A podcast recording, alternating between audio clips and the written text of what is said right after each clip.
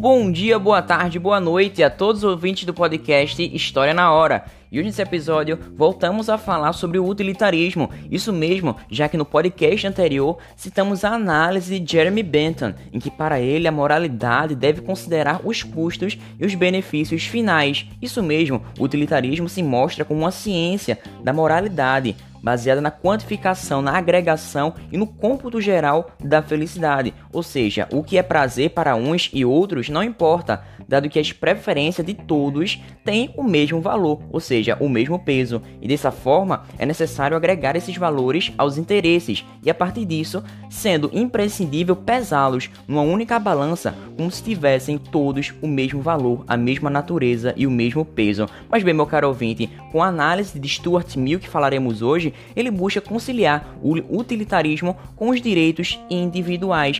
E bem, meu caro ouvinte, parte dessa conciliação está relacionada às suas duas principais obras. Mas bem, antes de tudo, eu quero te convidar para mais uma viagem no tempo, que sairemos do século 21 para o século 19, um período de grandes mudanças, transformações, seja na filosofia, na ciência como um todo, como falamos do evolucionismo, das teorias a respeito da origem da vida. Sim, claro, e hoje traremos como que toda essa análise evolutiva está na filosofia, ou seja, nas outras disciplinas que contemplam o conhecimento humano. Mas bem, meu caro ouvinte, sem mais delongas, vamos ao que de fato interessa. Bom, as duas principais obras de Stuart Mill são A Liberdade, publicada em 1859, e Utilitarismo, publicado em 1861, em que Mill era um defensor da liberdade individual, ou seja, para ele as pessoas devem ser livres para fazer o que querem, contando que não façam mal aos outros, ou seja, os governos também não devem intervir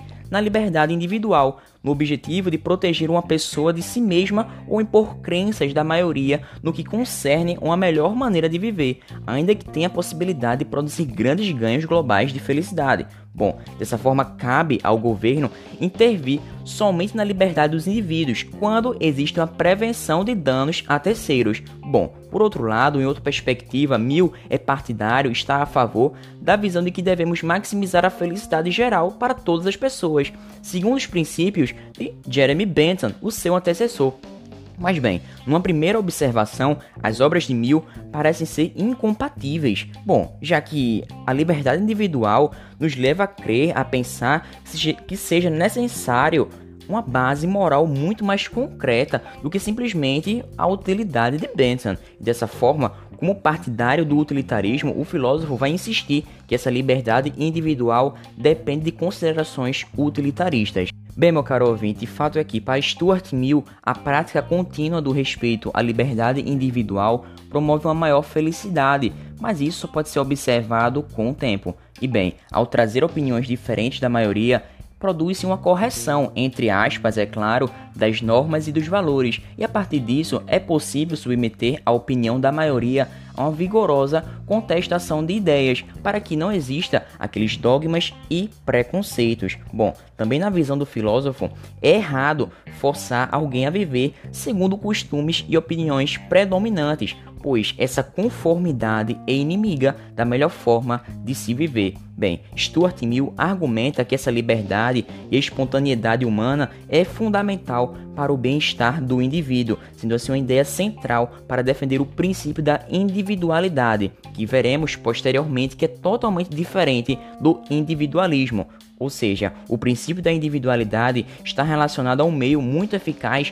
para reparar essas inconsistências do princípio clássico da utilidade. Nesse sentido, ele não admite, não assume que a utilidade esteja relacionada à maximização do prazer e da dor, já que para ele é fundamental o desenvolvimento de si, mostrando assim uma concepção de felicidade e bem-estar que pode trazer, além do mais, outras questões e assim ser fiel ao utilitarismo da mesma forma, já que para Mill, embora essa virtude seja desejável através de sua associação com o prazer e a ausência de dor, o que é muito importante, né, é que essa virtude na verdade seja em si própria promotora do prazer Nesse sentido, não há contradição entre esse princípio da utilidade e o da liberdade, pois o primeiro, o princípio da utilidade, está relacionado a estabelecer o que possui bondade intrínseca, sem que dele derivem diretamente os juízos sobre o dever. E o princípio da liberdade está relacionado à preocupação com o dano. Mas bem, a individualidade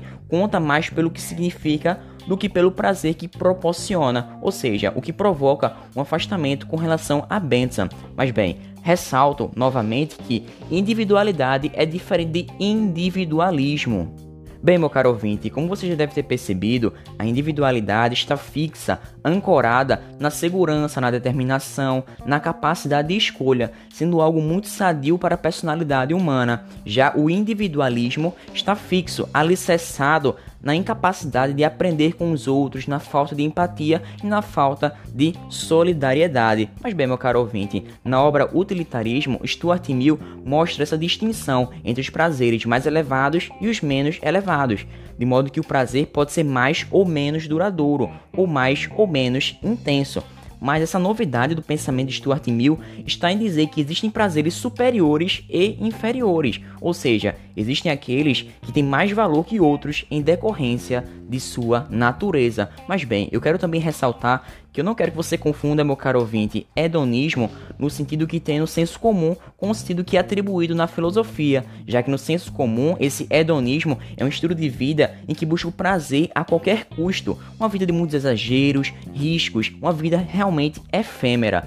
E na filosofia, o sentido está justamente na linha ética que privilegia o prazer, ou seja, a felicidade, da qual o utilitarismo e o epicurismo são partidários. Mas bem, meu caro ouvinte, os prazeres de maior valor são do pensamento, do sentimento e da imaginação, já que eles são resultado da experiência de apreciar a beleza, o amor, a liberdade, a criação artística, por exemplo.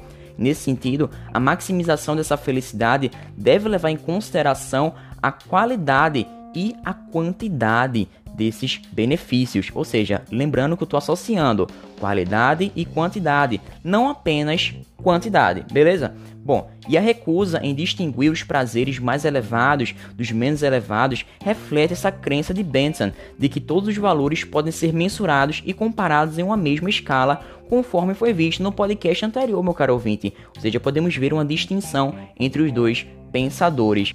Mas bem, meu caro ouvinte, fato é que Stuart Mill tenta poupar o utilitarismo dessa visão de que os prazeres têm todos o mesmo peso. Dessa forma, ele defende dois pontos essenciais em sua análise do prazer e felicidade. O primeiro é que não se deve confundir felicidade com contentamento, já que a felicidade inclui o senso de dignidade que todos os seres humanos possuem, isto é, que corresponde às suas faculdades superiores, já que para que o homem seja feliz, ele deve dar valor a seus prazeres intelectuais intelectuais, a sensibilidade, imaginação e os apetites morais. E dessa forma, é evidente que essa concepção de Mill sobre felicidade difere-se da de Bentham, já que ele considera uma distinção, uma diferença entre os prazeres, não somente a quantidade, mas também a sua qualidade. Bom, ou seja, o homem ele deve valorizar esses prazeres que estão nitidamente superiores na concepção de Stuart Mill. Mas bem, meu caro ouvinte, desde já eu te agradeço pela tua participação, pela sua paciência,